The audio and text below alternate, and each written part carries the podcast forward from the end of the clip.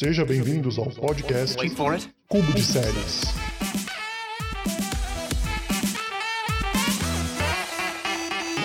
Olá, bolseiras e bolseiros de todo o Brasil. Desculpa, podcast errado.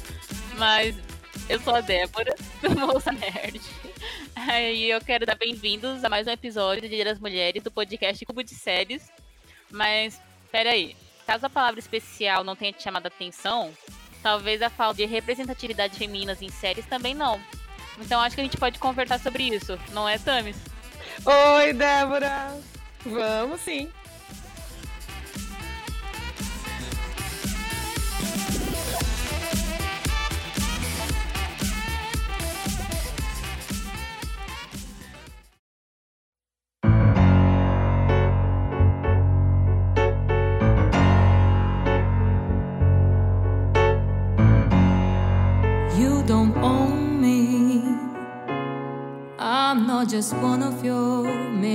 É, é engraçado You porque, don't own tipo, tá eu e a Tamis aqui, tipo, nós, nós somos uma dupla bem eficiente. Mas como aqui não é o Bolsa Nerd, nós estamos não é. alugando espaço de outras pessoas. Nós estamos Roubando, também com um roubando, quase. Mas eles deram espaço pra gente. Pois é, né? Então, manda aí. Ah, tudo bem. Tá. Mas em como nós estamos aqui ocupando o espaço de outras pessoas, vou apresentar o dono oficial do Cubo de Séries, o Diego. Oi, Diego. Olá, estou aqui só de fundo hoje, só participando aqui, que é a representatividade são de vocês. E também um outro amigo muito querido pra mim, que como a Tamires também tem muita paciência comigo e também me ajuda bastante.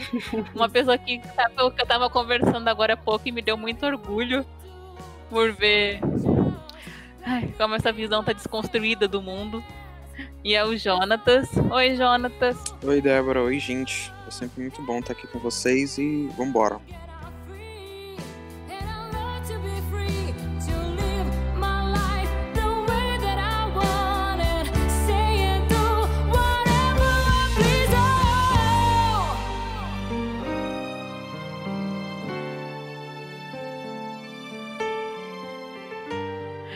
Então, esse podcast, ele, nós somos convidadas para falar ele porque é pro mês da mulher, o podcast é delas. E a gente veio falar aqui sobre o lugar da mulher nas séries de TV, sobre representatividade. E a gente acredita que se você não questiona a representatividade das mulheres, talvez seja a hora de a gente começar a discutir, seja a hora da gente começar a pensar. E é para isso que a gente vai estar aqui fazendo essa discussão. A gente vai conversar sobre como as mulheres são retratadas, como as mulheres estão nos bastidores, nas frente, na, tanto por trás das câmeras como na frente delas, os escândalos, as evoluções e como isso tem sido mudado e como isso afeta a gente. Sim. É, nós como mulheres nerds, nós somos pessoas que consomem cultura pop, con- consomem cinema, consomem séries, quase como é, alimento, a gente consome bastante. Então a gente já tá acostumada a lidar com esse debate, só que não vou dizer acostumada, né? Eu acho que quando eu era mais nova, talvez eu não me perguntava, me perguntava tanto. Hoje eu já me acostumei a ter esse olhar mais crítico sobre O espaço da mulher, né, no caso. E o espaço de outras também minorias. Sim. E assim, as mulheres, elas são parte da narrativa desde que é, a gente, elas são parte das narrativas televisivas, das narrativas de cinema, da literatura. E muitas vezes em papel protagonista, só que a questão é qual era a mulher que era protagonista e como ela era representada. A gente agora que tem começado a ver mulheres negras assumindo protagonismo e fora isso o papel de mulher de não ser o par romântico do protagonista ou que as suas motivações sejam ligadas por causa de um homem, de mulheres que têm sido tratadas como indivíduos, né? A mulher ela sempre foi tratada, na maioria das vezes, pelo menos no começo das obras, como um chaveiro, né? Tinha um homem lá no principal, ele era o Sim. topo da história, e a mulher era o chaveiro ali, que estava ajudando, que era bonita, que atraía o homem para o cinema, mas sempre foi o chaveiro. E agora a gente vê que está começando a mudar, não só no aspecto de. Porque assim, aí você começa a ter uma mudança que tem a mulher. Normalmente essa mulher era machona. Então você Sim. começa também a mudar o fato que essa mulher ela pode ser a principal e ela pode ter um relacionamento. Ela pode ser a principal e ela também pode não ter um relacionamento. Sabe? Não Uhum. precisa existir um padrão no protagonismo feminino, como também não existe no protagonismo masculino. Então acho que hoje em dia a gente não tem só uma, um, um- um protagonismo feminino, a gente tem uma diversificação do protagonismo feminino. Eu acho que isso é o mais legal. Sim. Eu ia dizer que por muitas vezes a mulher foi escrita por homens, né? Então é o estereótipo que o homem criou das mulheres. Então, se ela não é mulher objeto, ela é aquela mulher super independente, super forte, super. é, como fala, né? O, o oposto. Né? É o 880. Coração de pedra, né? Isso, que não, não se afeta por ninguém, que, que tem que ser forte o tempo todo. Então não tinha nuances, ou era branco ou era preto. Não tinha o cinza Uhum. ali no meio, né? Não tinha a- a- outras cores. Uma pessoa mulher. normal, né? Uma mulher normal. Uhum. que Passa por problemas, enfim. Tanto que tem, né, a parte do. que eu até tinha- já tinha falado antes, mais em alguns episódios, que a própria Ma- Maureen Murdoch, que é a, que ela escreveu sobre a jornada da heroína, né? Que ela foi uma das alunas do, do, do Joseph Campbell. E, e ela fala que criou a jornada da heroína justamente por ser diferenciada do homem, né? Que ela não gostou muito da resposta que o Joseph Campbell deu com relação a ser, né, de fato, ela parte da jornada do homem, quando ela, na verdade, tem a sua própria jornada né, Não vou entrar muito em detalhes, mas realmente se diferencia muito, né? Porque só Uhum. tem coisas que só a mulher, a heroína, a personagem vai poder passar. Que é bem diferente do, da jornada do homem, por exemplo.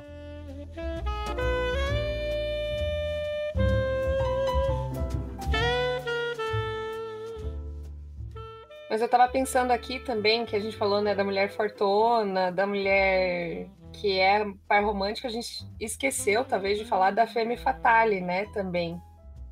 Que é também uma Ah, outra sim. nuance, que é extremamente sensualizada, mas também não é mulher para casar e nem nada do tipo.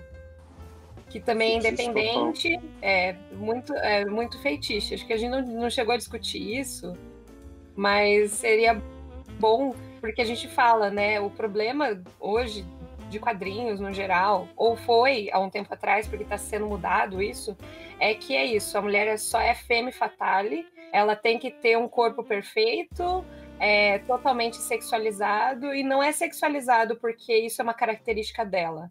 Ela só é sexualizada e pronto, por um capricho masculino. Então tem isso também. Uhum. E assim, a rea- como a gente conversou, e como a Tamis mencionou, a história ela é de quem segura a caneta. Quando os homens contam a história, eles. Quando a história só é contada pelo padrão do homem branco, do, do homem privilegiado, socialmente privilegiado, a história vai ser contada pela visão de mundo que ele tem. Porque qual era a visão de mundo que um homem até pouco tempo tinha da mulher? Era da mãe, assim, se ele fosse pensar no exemplo da mãe dele, né? Era a mãe que era a mulher dona de casa. Se ele fosse pensar na mulher que ele desejava, que ele via tipo em quadrinhos, coisa assim, era a mulher sexualizada ou a mulher independente, a diretora da escola, digamos, era a mulher que dava medo nele. Que, sabe? Então é sempre pela perspectiva que ele tinha da mulher. Até quando. Sim, sim. Até, e assim, ou a mulher negra era empregada. É, Nos anos 90 era muito comum isso, né? Uhum. Então a gente tá, tem que pensar que a, a pessoa que era permitida contar a história, a visão de mundo dela, dele no caso, era muito limitada. Era uma visão também que foi construída pelo, por um patriarcado. Que eu acho que não afeta só as mulheres, né? Também afeta a questão da masculinidade também, né? Não existe Sim, masculinidade saudável. é, se cria também um ambiente tóxico para a criação dos homens também, não só não, o não espaço da mulher. Mas, tipo, meninos não choram. Quando isso Seria não um é uma, ótimo uma assunto premissa pra- verdade. Seria um ótimo assunto para ser abordado só num podcast também sobre a masculinidade, sabe? Até onde ela se molda, até onde ela é flexível. Seria um ótimo assunto. Sim, né? Mas- Exatamente. Sim. Hum. Comentando sobre esses artistas e esse, esse modo de ver da época, você consegue perceber como pessoas como o Tolkien, como C.S. Lewis, eram pessoas que tinham uma mente muito avançada para o seu tempo, sabe? Porque os caras viviam nessa época onde era completamente machista e tal, mas eles tinham uma visão de poder feminino, de empoderamento feminino muito avançada, cara. Porque você não vê personagens estereotipados na história do Tolkien, no C.S. Lewis você até tem um pouco ali, mas você vê pessoas fortes e que ao mesmo tempo passam por problemas, pessoas, personagens construídos de forma que a gente vê hoje em dia. Esses caras já estavam colocando nos livros deles lá na década de, de sei lá, que foi lançado, sabe, as Crônicas de Nárnia, o, as, a- os contos já do Senhor dos Anéis. São- esses caras são muito bons, cara. Já pensar nisso naquela época. Já, já foi muito quebrado também no passado. A gente teve, né, no cinema, né? Por exemplo, a, a Ripley, a gente teve a Sarah Connor. No Star Wars, eu acho que foi mais uma questão do George Lucas deixar os atores livres, como ele nunca foi, né, um diretor de ator. Então acho que os atores tinham mais autonomia para poder criar a sua personagem, como por exemplo, acho que a Princesa Leia, né, que é um bom exemplo já para nos anos 70, que era uma personagem grandiosa, né? Então a gente tinha isso antigamente, né? E assim, eu vejo que antes, assim, anterior a os anos 90, 80, lá pelos anos 70, 50, 60, quando as a representatividade que as mulheres tinham, que é- era considerada muito para a época, também era muito pelo que a época permitia. Por exemplo, a Uhura de Star Wars, ela para a época foi um avanço muito grande. Você Star ter uma Trek, mulher Star Trek. Star Trek, perdão, Star Wars Trek. A Uhura. A Uhura, né? Né? a Tenente Uhura em Star Trek, ela pra época foi um avanço muito grande. Você ter uma mulher negra em condição de que ela não era empregada doméstica e que ela tinha um papel e que ela tava e que ela não, ela não era nem par romântico nem empregada doméstica. Mas em compensação, ela era uma personagem que não tinha que ela praticamente não tinha falas. Pra época, ela foi um avanço muito grande. Hoje ela já Só mas também ali, né? Sim, mas também a época não permitiria mais do que isso. Ou I Love Lucy, que é uma série bem antiga, que foi ela foi escrita pela protagonista, ela era produtora e ela era protagonista, era engraçado que o marido, ele era uma figura extremamente secundária, ele era coadjuvante dela, mas ela era dona de casa ideal, é porque ele era uma série sobre uma mulher dona de casa. Porque eles não permitiriam outro, outra forma de você contar. E não existia outra forma de você contar uma história. Uma história de uma mulher. Uhum.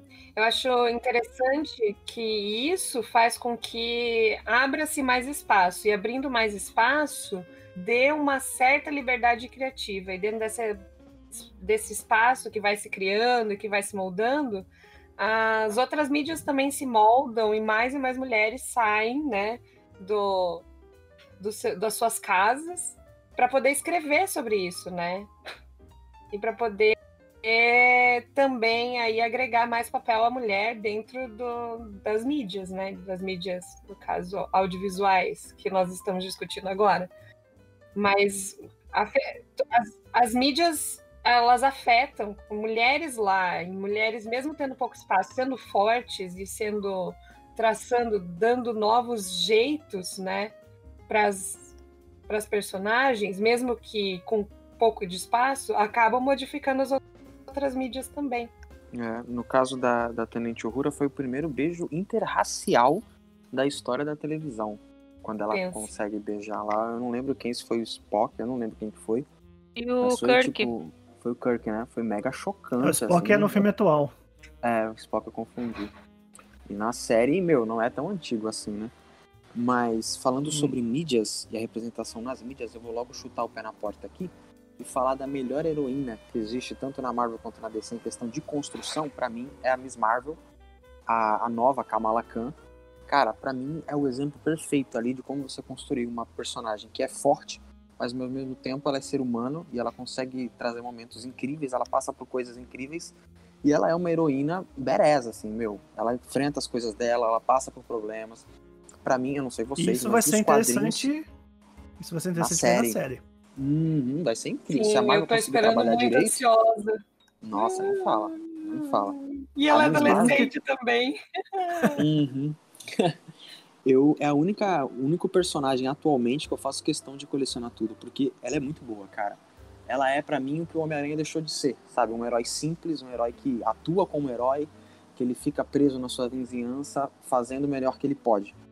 Tô E- chocado, você não gosta Sei do, do Tom mas a Holland? Miss Marvel, mas a Miss. Marvel ela tem uma característica. Ela, no gibi dela, ela é maravilhosa. Mas é Uhum. engraçado que quando você vê ela em outros gibis, eu não sei o que, que eles fazem com essa menina, que ela se Mas transforma não numa sabe idiota. trabalhar. Eles não sabem trabalhar com ela. Não sabem ela, Não. tipo, porque quem, quando ela é escrita pela. No gibi dela, pela autora dela, por mulher, né, nessa coisa toda assim, né? Ela conhece a personagem e ela Sim. entende, não conhece a personagem, ela sabe que é ser mulher, ela sabe que você não precisa ser. Sim. Ah, mas quando você coloca a a, Miss Marvel sendo escrita pelo, pelos autores da, dos Vingadores, de equipes masculinas, eles Sim, transformam ela numa idiota. Tipo, uma idiota no sentido não. Ela, per- ela se torna assim, ah, a sabichona, a pessoa que. Aí já entra naquele outro estereótipo de que a mulher, quando ela é, sabe as coisas, então ela é petulante, ela é, ela é a sabichona. não é só personalidade, porque há uns anos atrás a Marvel anunciou um gibi chamado Marvel Team Up, e ela faria, se eu não me engano, foram dois, duas edições ou três edições que ela faria gibi só ela e o Homem-Aranha. Cara, é incrível pra mim, são os meus personagens favoritos. E, meu, quando eu, eu vi a capa do gibi, sem brincadeira, eles cresceram no mínimo uns três números do sutiã da personagem. Sabe, tipo, botaram um peito nela, botaram um corpo que uma adolescente não tem, principalmente a Miss Marvel. Então não é nem a questão só da personalidade, eles não sabem nem desenhar uma mulher de forma decente. Cara, é, é, Acho que é muito chocante. aquele caso. Aquele caso que até no. Agora no filme recente da Arlequina tem isso. Que mudaram a roupa dela com, Sim, em comparação sim. com a roupa no antigo Esquadrão Suicida. Que era dirigido por um homem versus ser dirigido por uma mulher, né? Não, Hum. a E produzido Esquadrão também por uma Suicida mulher, pra né? Arlequina. Não, Esquadrão Suicida pra, pra Arlequina. Assim, gente, tem aquela cena que ela. A função dela ali. Que ela pega a bolsa na vitrine, né? Sim, gente. É bizarro. É, Sim. Aquilo assim. Fora a questão de que ela era chaveirinho do Coringa. Entende? Toda. A, a Marlequina foi feita em Esquadrão Suicida. Eu não quero falar pra que ela foi, mas vocês sabem pra que foi. Então. Ela foi um objeto ali. Ela não teve outra função. É o que a gente está discutindo exatamente agora, né? E aí vem o Aves de Rapina e acaba com tudo isso. Ela não deixou de ser sensual no filme, mas isso tudo dentro da, da personalidade dela, né? E do que, do que ela é de verdade. Isso que foi incrível para mim nesse filme. É isso que eu ia comentar, porque em Aves de Rapina, eles não deixam de ser sensual, não deixam de ter a característica, sabe, do corpo feminino e tal. Ninguém vira macho no filme. Elas continuam sendo mulher, usando roupa de mulher, mas não é aquela coisa exagerada dela usar um fio dental colorido. Não, cara, ela simplesmente, sabe, veste uma roupa que ela pode ser confortável na hora de lutar, na hora de fazer as coisas dela. Aves de Rapina me surpreendeu muito, assim, muito de verdade. Foi justamente trabalhar um modo simples, nada muito exagerado nessa questão de, de sensualidade e diversas outras coisas. Então, a gente tava conversando a questão de você. onde as mulheres eram colocadas. A gente. é, ou ela era dona de casa a partir dos anos 70, que começou a ter. é, como diria o Chaves, o movimento da liberação feminina. As mulheres foram sendo colocadas em papéis mais ativos. Em alguns momentos eu vejo que houve uma tentativa de você colocar mulheres com eles tentavam equilibrar, assim, tipo a Mulher Maravilha, né? Uhum. Mas a série da Mulher Maravilha de 77, As Espiãs, coisas assim, teve séries que teve uma tentativa de fazer mulheres interessantes, só que em geral eles sempre caíam nesses viés, assim. Só que como agora a mulher era forte, ou ela era muito forte, ou era muito family fatale, ou como a Mulher Maravilha, que quando se tornava. Que por mais que ela fosse a Mulher Maravilha, era trouxa pelo Steve Trevor. Arrastava mil caminhõezinhos. Sim. É, foi. Mas ali foram os primeiros passos de você ir construindo mulheres nas narrativas televisivas. É, Acho que também pode lembrar bastante da, da própria Xena, né? Acho Sim, verdade. Que também caía um pouquinho na sensualidade. e- Ah, enfim. Xena, ela tem a questão de que ela também teve muitas censuras em, outro, em muitos lugares em que ela foi Também. exibida. Era isso que eu ia comentar. Vocês sabiam que a Shannon era lésbica na série? Eu não sabia. A Record editou todas as cenas Ela que ela tinha mesmo? relacionamento com mulher. Era- é, era. na série ela é, ela dorme contra a mulher. Só que a Record simplesmente editou todas as cenas que ela ficava contra a mulher. É claro que a Record, né, que é toda religiosa, ia fazer isso, né? Uhum. Mas assim, eu acho que na época não seria só a Record que teria editado. Acho que a Globo também Não. teria feito isso, a SBT, então não. Eu acho que no Brasil seria totalmente editada. É, porque Sailor Moon, por exemplo, Sailor Moon é uma animação, é, tem as personagens, a Urano e a Netuno, que são um casal, e eles chamam elas de primas. Era, né? Não sabia disso não. Chama de prima. ah, elas são primas no, no Brasil.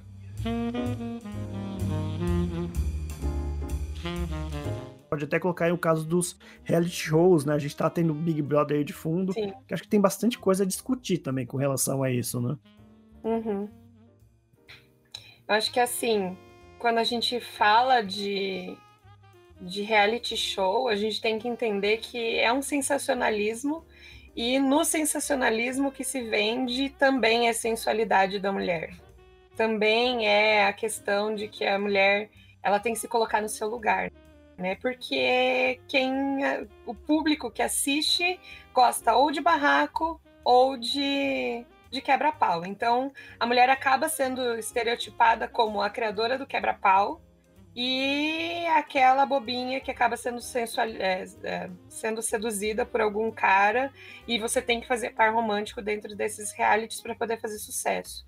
Só que no momento que a gente vive, acho que isso está mudando também, né? O público já não aceita mais. Eu vejo que, querendo ou não, Big Brother, por ser um reality de convivência, tarará, mesmo que seja muito sensacionalista, ele também.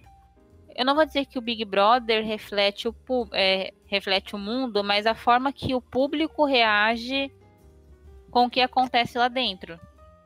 É, eu tava conversando. Eu nunca assisti o Big Brother, mas Tipo, hoje a gente tem escolha de ver ou não, mas quando era mais nova era a única coisa que se debatia na televisão. debatia. Então, nunca foi um assunto que eu fiquei tão a par, né? Uhum. Aí até esses dias lá na loja, as meninas estavam conversando assim, ah, é, há um tempo atrás teve aquele cara, o Diego Alemão, que foi muito popular na época, que ele usou as meninas, fez um triângulo, ele foi totalmente assim e ele ganhou. Hoje em dia, um cara desses não ia mais ganhar. Uhum. Hoje em dia, não é um comportamento que o público aceitaria mais. Tipo, o cara que fica só enrolando as meninas pra se bancar o garanhão da casa, pra, pra ser o Johnny Bravo da vida. Então, na época em Eu que ele que ganhou, mudado, ele né? foi. Sim, na época em que ele ganhou, ele foi. Era um comportamento socialmente aceito e é aplaudido. Hoje já não é mais. Tanto que eh, teve essas discussões. Eu ia dizer que hoje em dia teve, teve essas discussões bem fortes na internet esses tempos sobre a edição atual, que os homens queriam. tinham uma estratégia de queimar as De meninas, tentando né? conquistar elas. Sim. Aí a- o público não, as mulheres lá não aceitaram e o público não aceitou isso. Eu acho É, eu, que. eu não queria falar, não, não queria ser polêmico, não, mas pra mim as novelas, elas seguem o mesmo caminho, sabe? De uma má influência pra representatividade feminina. Eu acho que ali tem muita má influência e elas, querendo ou não, elas geram uma tendência muito grande. Sabe? Então pra mim é um desfavor completo, cara. Pra mim segue o mesmo padrão aí dos, dos reality shows. Então, é que assim, eu acho que muito tem sido afetado. As últimas, os últimos anos têm sido, acho que, cruciais para a gente discutir sobre representatividade, sobre mudança do, da visão da mulher, que a mulher não tem que aceitar tudo. É, eu acho que o Me Too mudou muito a cabeça por causa da propaganda muito intensa. As mulheres começaram a reagir a esse tipo de, de comportamento masculino, né? E os homens também, que se sentiam mal com esse comportamento é, machista, também saíram do seu buraco e falaram assim: não, não, eu não aceito. Eu acho que teve, teve uma conscientização coletiva de que a mulher não tem que aceitar tudo e que o homem não precisa ter esse estereótipo, que ele não estava errado, os meninos que achavam que estavam errados por chorar não estão errados, e isso tem afetado. Então, eu acho que esse, esse episódio em si, esse episódio não, essa temporada de, do Big Brother vai refletir muito isso. Porque são mulheres, a maioria lá, são engajadas em causas, não vão levar desaforo para casa, e não deixam de ser femininas ou ter alguns, alguns traços ainda. É, até estão brigando muito com uma influencer, porque ela levantava uma bandeira que ela não está sustentando lá na casa, e aí estão estão questionando muito ela. Então, é importante para as mulheres também pensarem sobre si, sobre seus comportamentos também, né? Não sei. É isso que eu tô vendo, pelo menos no- nesse momento que tá acontecendo no Big Brother.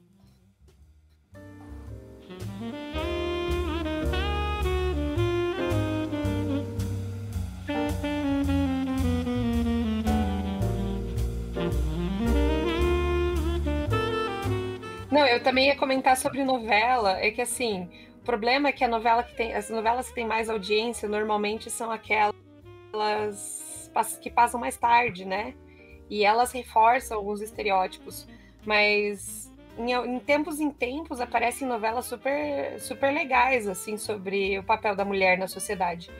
Eu até tô revendo uma que chamava Lado a Lado, que tratava a mulher no século no, no comecinho do século XX, né, na virada do século. E ela não reforça, ela reforça estereótipos naquelas que são vilãs. E as, as protagonistas não, já são. é, discutem problemas da sociedade, discutem divórcio, discutem. é, ah, poxa, eu sou é, dançarina, quer dizer que então eu sou uma mulher da vida? Não, não é, eu sou uma mulher independente, forte, que amo também, que choro também. Então, assim, é de tempos em tempos sempre aparece uma que é boa, mas não tem audiência, sabe? É porque o povo mesmo, o povo gosta de, de baixaria, querendo ou não, né? O pessoal gosta disso. Não é à toa que tem audiência. Até lembrar que, tipo, nem, nem, nem se uma mulher for realmente ela o corpo dela pra alguma coisa, até lembrando agora de um caso real, não sei se o Joe conhece, mas tem um clipe do Emicida, né, que ele fez na, acho que chama Avenida Augusta, que é uma avenida aqui principal perto da Paulista em São Paulo, em que ele fez um clipe mostrando a vida de uma mulher, que ela cuida do filho, ela tem esse trabalho pra, né, tentar dar uma vida melhor pro filho dela e tudo mais, né. Sim, sim, muito bom, já, já fiz. Não curto muito o som do Emicida, mas eu acompanho o trabalho dele. Ele sempre dá umas, umas alfinetadas ali. É, eu vejo que essa questão de você colocar mulheres para escrever histórias faz muita diferença quando você pensa na Shonda, que é autora de Grey's Anatomy, de How to Get Away with Your Mother, várias séries que empoderam mulheres. Que ela é uma mulher Kendall negra, também, uma né? mulher.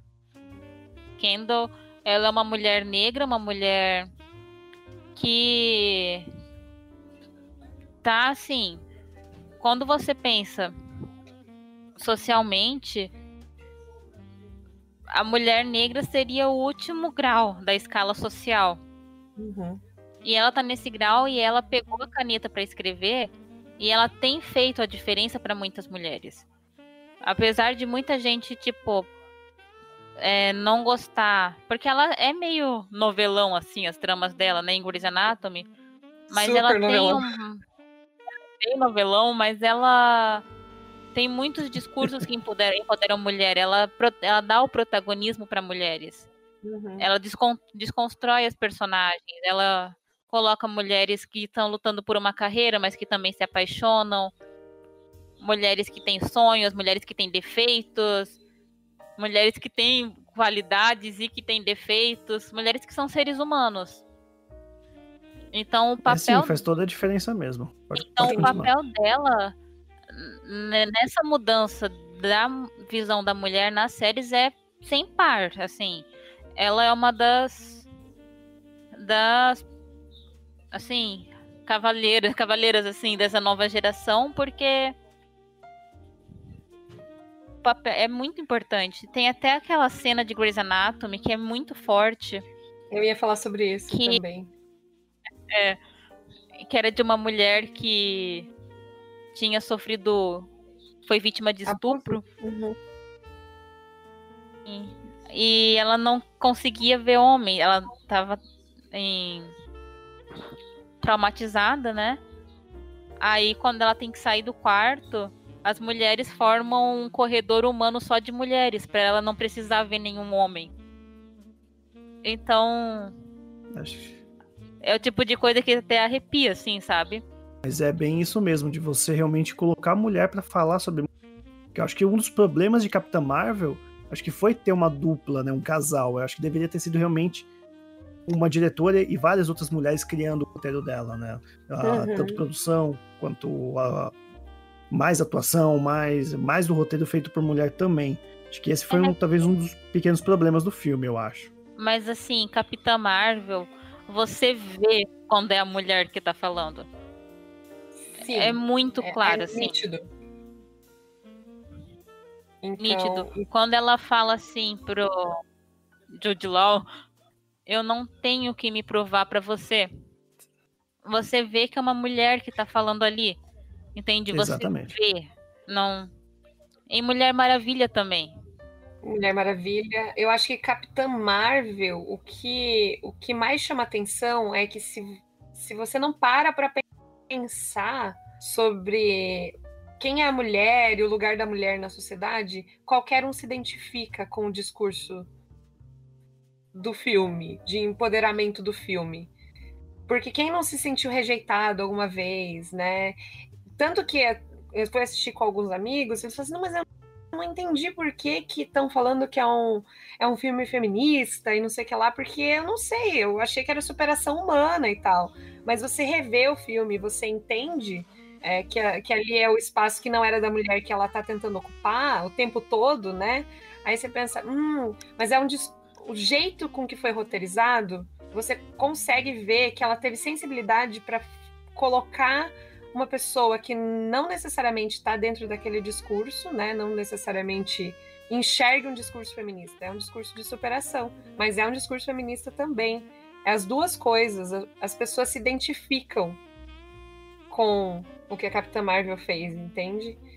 Não, sim, sim. Só, só retratando, não é que assim eu odeie o filme da Capitã Marvel, né? Eu só apontei alguns problemas por conta de não ser 100% é, feito por uma mulher. Acho que deveria ser só de uma mulher, porque ele Sim, eu gostei não. do filme. Eu, eu- eu imaginei, eu imaginei que seria isso mesmo. Só, Mas, sim, só o que eu- mostrando, porque assim, o que eu vi foi isso. Foi que. Não, sim, É. sim. Então, Mas assim, a, a de Rapina, a Aves de Rapina tem esse esse louro dele, né? De que você, na hora das cenas de ação, você não chamou um homem pra coreografar. Na hora de escrever certas partes do roteiro, você deixou as mulheres fazerem aquilo. Deixa a mulher contar a história, não precisa, sabe, ficar subestimando, colocar a mulher só pra escrever a parte Uhum. sensível. E o que eu mais gostei também do, do filme das Aves de Rapinas é que o vilão, ele é um vilão de quadrinho, assim, com, com um objetivo não muito claro, muito besta, que move mundos e fundos para tentar derrotar as meninas por causa de qualquer coisa. Só por isso. Eu falei assim, nossa, tá muito tipo quadrinho agora. E a, e a coreografia de ação é muito boa. As lutas são muito boas no filme. Sim, Só verdade. pra continuar esse assunto, as lutas são realmente muito boas, bem coreografadas, bem filmadas. São os Aves de Rapina, tanto qualquer personagem, você pegar a Arlequina, a Caçadora, a Canário Negro, qualquer personagem que você pegar, eles são muito bem coreografadas. Eu ia dizer. Eu ia dizer que uma das coisas que mais, assim, tipo, pra filme, pra séries e tal, é que ah, quanto mais a mulher ganha espaço, mais ela é melhor escrita, sabe?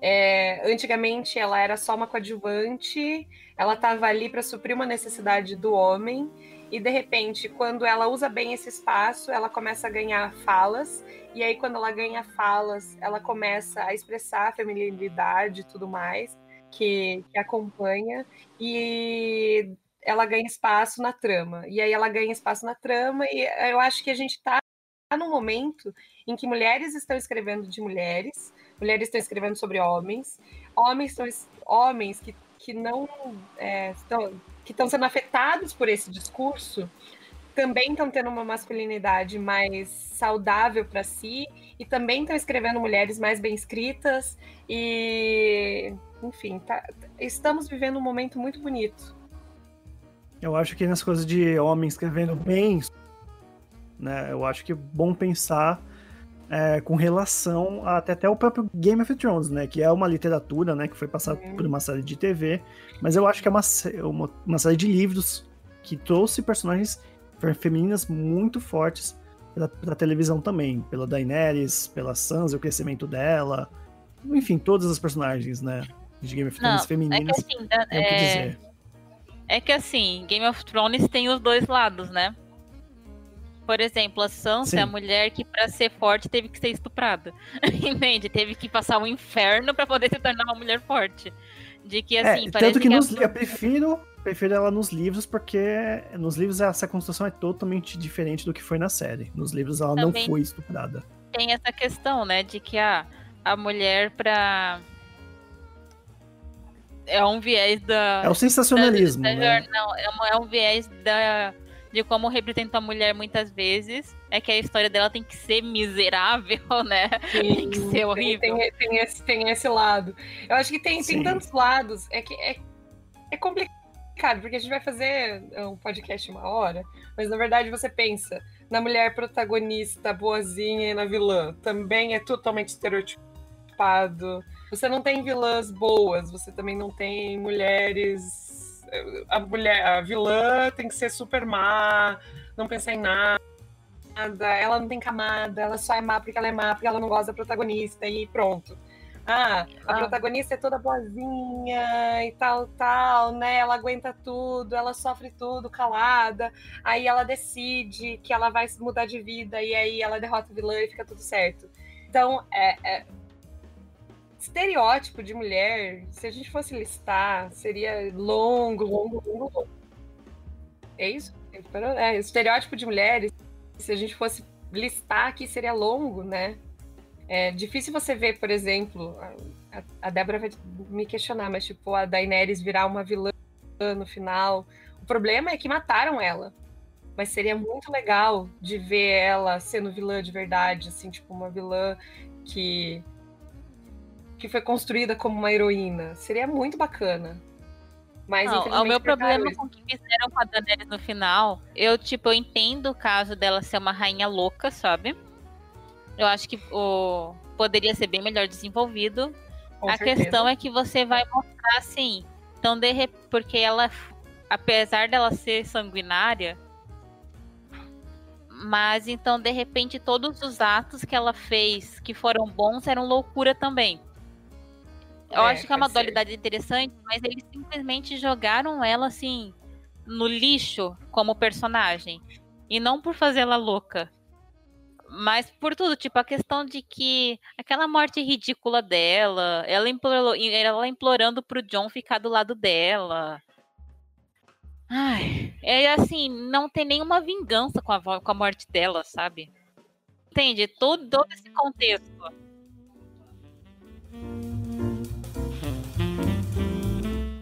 Mas uma coisa que eu acho, uma coisa que eu acho importante da gente falar é que a gente tem visto uma evolução muito grande das mulheres, né? Gente- é uma evolução grande das mulheres no cenário, mas a gente tá falando sempre do cenário de mulheres brancas, mulheres. Entende?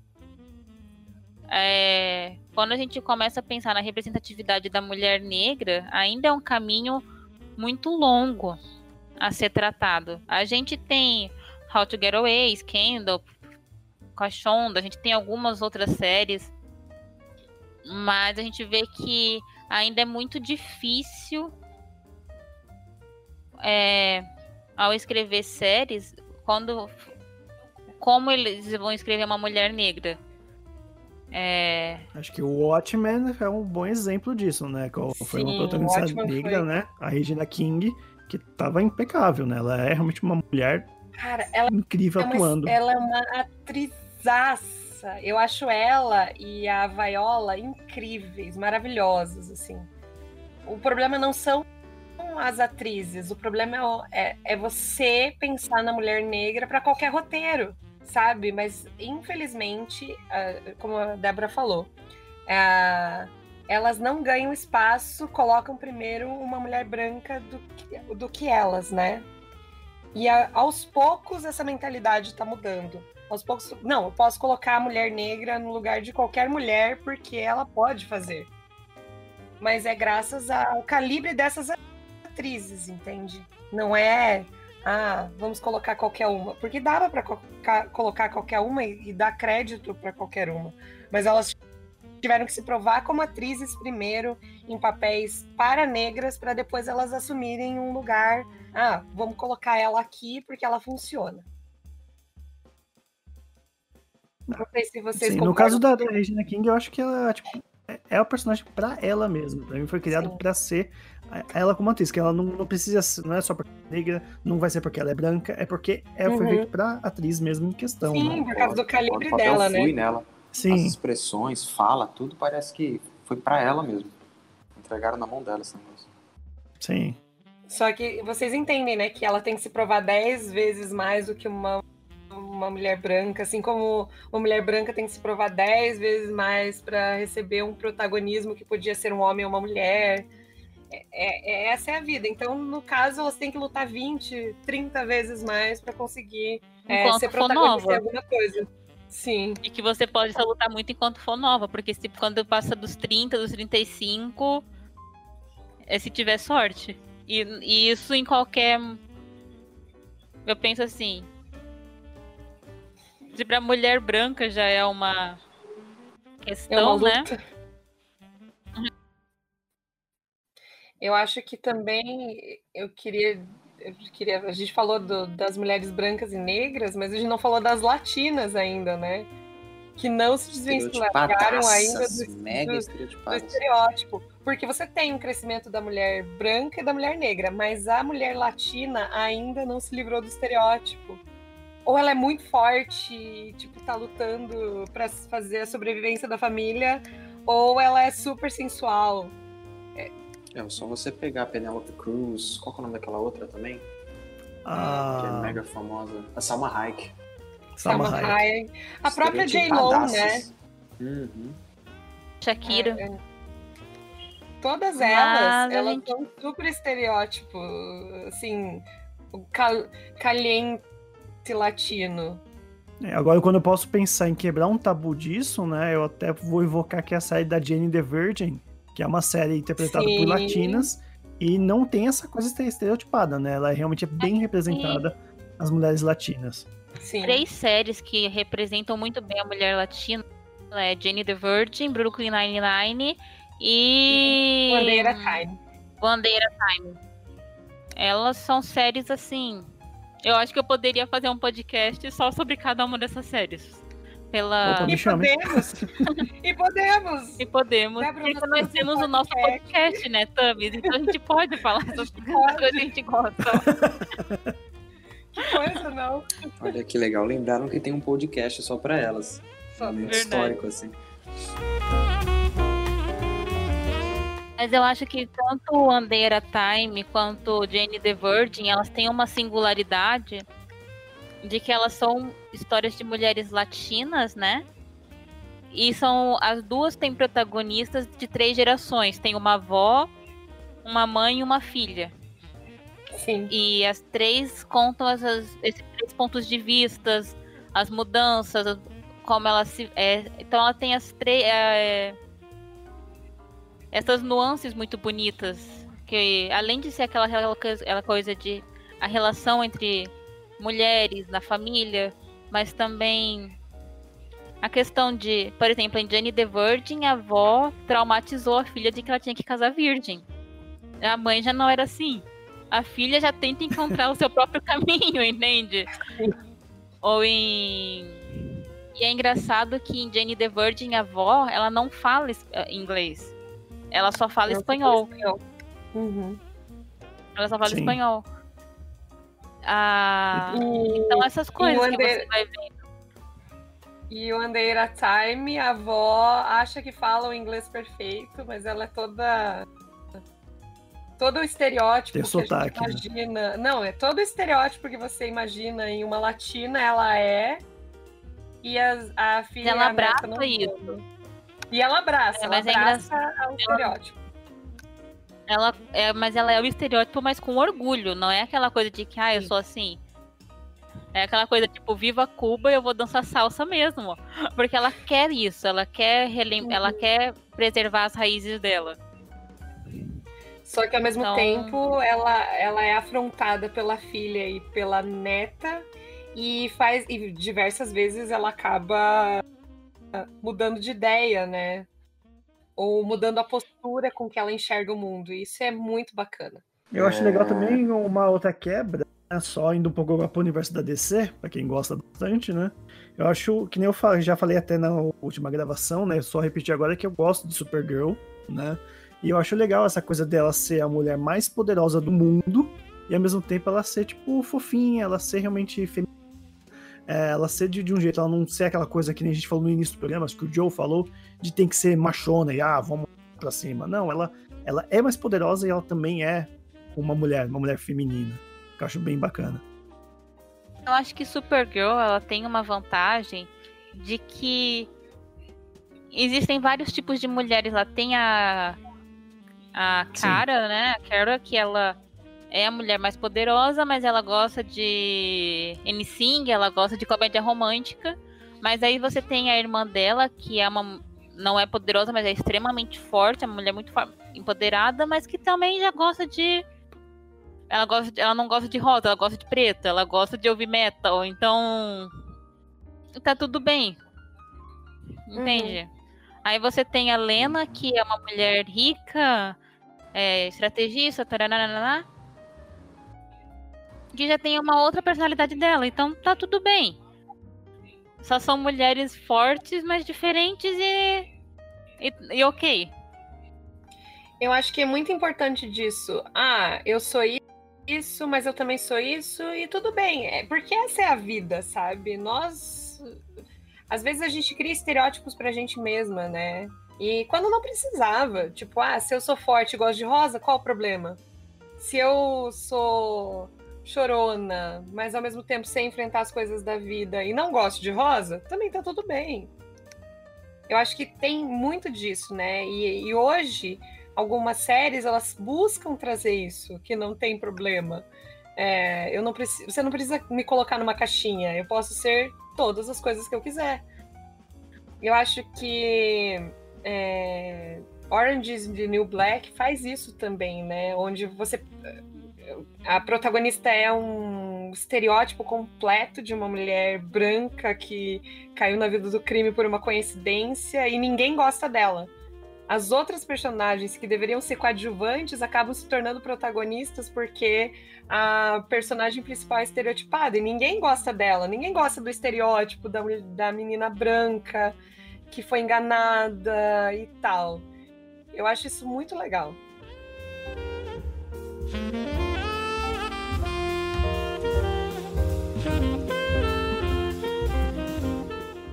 Tempo já tá ficando bastante longo, né? Sei que só tomando um pouco aqui a dianteira, né? Pra já ir, já ir finalizando, né?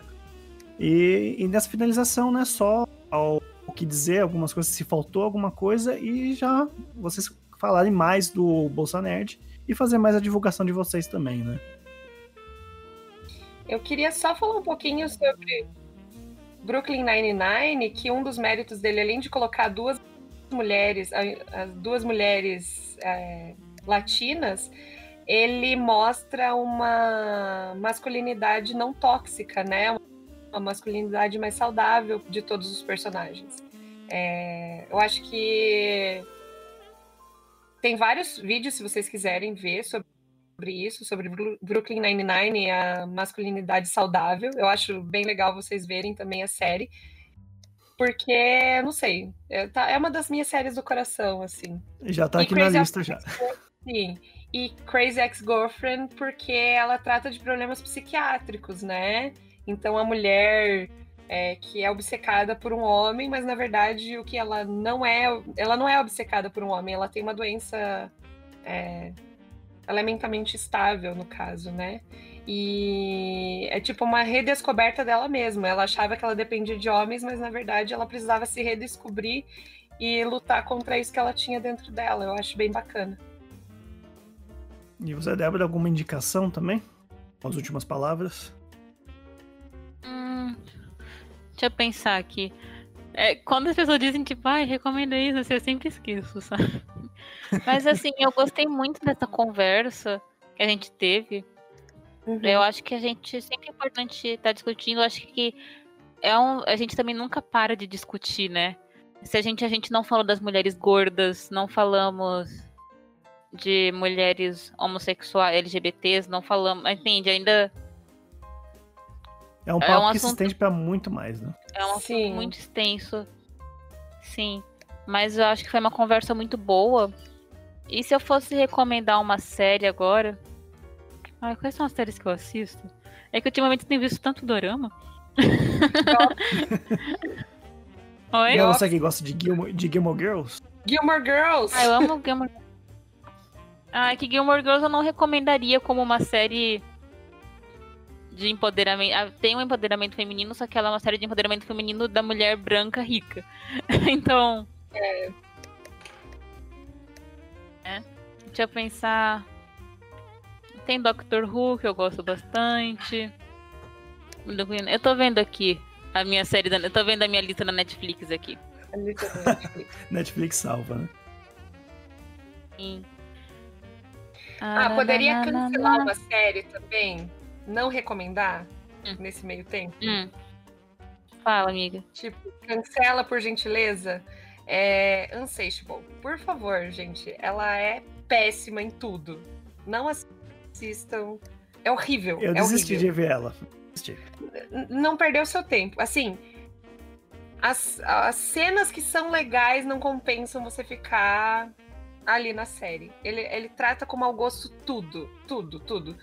É, dizendo que, ai, eu sou, eu tô fazendo um humor, é, um humor negro.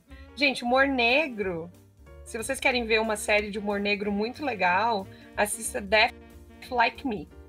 Pronto, resolvido. Aquilo é humor negro. O que eles fizeram lá é um desserviço. Bom, eu vou então aqui indicar uma que eu terminei ontem de assistir, que é The Good Place, que é uma série que eu acho que tem uma boa representatividade, né? Um crescimento da, da protagonista muito bom. Pode, pode ser uma sitcom, é uma comédia, mas é uma comédia que aquece o coração. E, cara, eu amo aquela atriz. Eu adoro ela. Cara, ela é muito boa. Pra quem não sabe, ela, ela é a, a voz original da Ana, do, canta também, que é a Kristen Da Bell. Ana. E ela também fez Verônica Mars, fez Heroes. Ah, Cara, Verônica eu, Mars. eu adoro essa. Ah, eu vou recomendar. É que assim, muitas das séries que eu recomendaria são séries que a gente já falou ao longo do podcast, né? Sim, que sim. são é, Jenny the Virgin, nananana. Mas eu vou recomendar uma série que é o meu amor, que é Doctor Who. Doctor Who é uma série que desde a primeira temporada sempre buscou é, representar mulheres, sempre teve as companions que eram personagens muito fortes, que identificáveis com dramas, mas agora ela tá no seu, eu vou dizer, no seu primeiro ápice, né? Que é de ter uma protagonista mulher, de ter a doutora. que é um momento histórico pra série você colocar um, um- uma série que por 50 anos o personagem, a- o personagem sempre foi um homem branco. Aí você colocar uma mulher tem sido uma experiência muito grande pra quem acompanha. Porque você vê que não sei, é Doctor Who, sabe? Eu digo, é a doutora, ela é o doutor, mas é uma mulher, então acho que a série trabalha muito bem o roteiro. Eu digo que ela tá no seu primeiro ápice, porque quando a doutor, quando o Doctor Who tiver uma doutor, oficialmente uma doutora não branca, eu acho que ela vai ter alcançado aí a série. O seu, assim, a série já mostrou uma doutora negra em um episódio, só que ela ainda não é Ainda. oficialmente a doutora de, digamos, né? Mas é uma série que eu Mas- acho que tem. Se tem uma série que. que busca. e ser não conservadora é Doctor Who. E eu também recomendo The Office, porque é uma série que eu gosto muito, é muito divertida. É uma série que mostra que se passa no escritório, Taraná, né? E que o chefe, ele é uma pessoa extremamente ele vive na bolha dele de padrões de beleza, de padrões sociais. E ele faz piada sobre isso e ele acha que é engraçado. Mas só que no escritório tem mulheres, tem pessoas negras, tem mulheres gordas, mulheres com vícios. E ele faz piada das situações delas, porque ele acha engraçado, só que mostra, a série mostra o lado dessas pessoas também. Que elas ficam constrangidas, mostra os pontos de vistas, assim. E a série tem um momento icônico, que é quando ele tem um momento que ele quer falar que ele tá no. no quem faz um negócio sobre representatividade, aí ele coloca pra pessoa, tipo assim tem que você colocou um nome da nacionalidade na sua testa, né? E a outra pessoa tem que falar características dessa nacionalidade pra você saber o que é. Só que ele fica forçando você a ser tipo assim, ah, se tá escrito chinês, só come arroz, que né, entende? Pra falar o estereótipo mais baixo que tem. Aí tem uma hora que ele começa a fazer isso com uma mulher indiana, que ele começa tipo falar os estereótipos de uma forma tão grosseira e ela dá um tapa na cara dele. Eu vi esse episódio. Sim. Então, The Office é uma série que ela te leva. é, Você vai ficar com vergonha de assistir aquela série. Você vai ficar constrangido, porque é, é uma série de humor negro nisso mesmo, sabe? Ela mostra que não é engraçado. Ela faz piada mostrando que aquilo não é engraçado. Você ri do cara que é. Você não ri da piada dele, você ri. Vê como ele é fora, assim. Mas enfim. Aí são essas as séries que eu recomendo. E também para vocês conhecerem o Bolsa Nerd. É, Sim. o Bolsa Nerd tá aí. A gente tá com o nosso site, que eu acho que já tá para completar um ano, o site oficial. Uhum. Que a gente tá buscando dar nosso olhar sobre a cultura nerd, sobre a cultura pop. A gente tá com uma equipe bem bacana. Sob- Então. Ah, Tami, fala você do bolso que é só difícil de falar dessas coisas. Nós somos a- estamos há três anos com o podcast, né? Há um ano, como a Débora falou, é, lançando vários textos super interessantes, com uma gama bem grande de temas, eu acho. Ah, polêmicos, inclusive, né? E nossa equipe maravilhosa. É isso que eu tenho para dizer. E para quem quiser mais informações, vai estar tudo no post, todos os links das redes sociais das meninas, do Joe, assim como de todo mundo também, do, pelo menos de mim, do Matheus, também vai estar lá tudo linkado para vocês. E vai lá, siga o podcast delas, ou comece a ouvir, ouve os antigos, que são bem legais também. Vale muito a pena. Muito obrigada. Muito obrigada. E é isso, gente. Ah, sim, o que eu quero deixar de recado pra vocês, né? É- março é pod- é o mês, tipo, o podcast delas. Mas não só em março, né? Consumam produtos feitos por mulheres, assim. É, textos, filmes, podcasts. Tem muita mulher incrível produzindo muito conteúdo legal Uhum. em diversas em diversos gêneros, diversas áreas e aproveite agora que vocês ouvem falar mais para realmente aprender a consumir esse material. Que entende, de- de- não é só apoiar em março, mas realmente apoiar o trabalho das mulheres que produzem conteúdo. Exatamente, não é só março que é o dia da mulher. Eu costumo dizer que o dia da mulher são todos os dias do ano, incluindo março. No caso, março a gente É isso, celebra, Exatamente. celebra mulheres que sofreram e para se colocar nesse lugar o que a gente, o que a gente está fazendo agora, né? Na verdade, esse, é, esse mês é em homenagem a mulheres que, que se colocaram em perigo para poder outras mulheres saírem de casa. Então é isso. Então, vamos ficando por aqui, né? Aquela coisa de sempre. Até o mais e obrigado pra vocês meninas por mais uma vez estar aqui com a gente, tá? A gente que agradece. Muito obrigado mesmo. Obrigada. Obrigada, obrigada. Quem quiser conversar comigo pode ir no Facebook, Jonathan Souza, normal. Eu tenho o Instagram também, que é poxa, underline Joe. Se quiser comentar de quadrinhos, se quiser conversar sobre qualquer coisa, a gente tá lá. E pode entrar em contato também com o Diego, que ele tá em contato comigo sempre, ou com a Débora, ou com o pessoal do Cuba, ou com o pessoal do, do, do Bolsa Nerd. Qualquer coisa é só chamar que a gente tá aí pra conversar bastante. Beleza?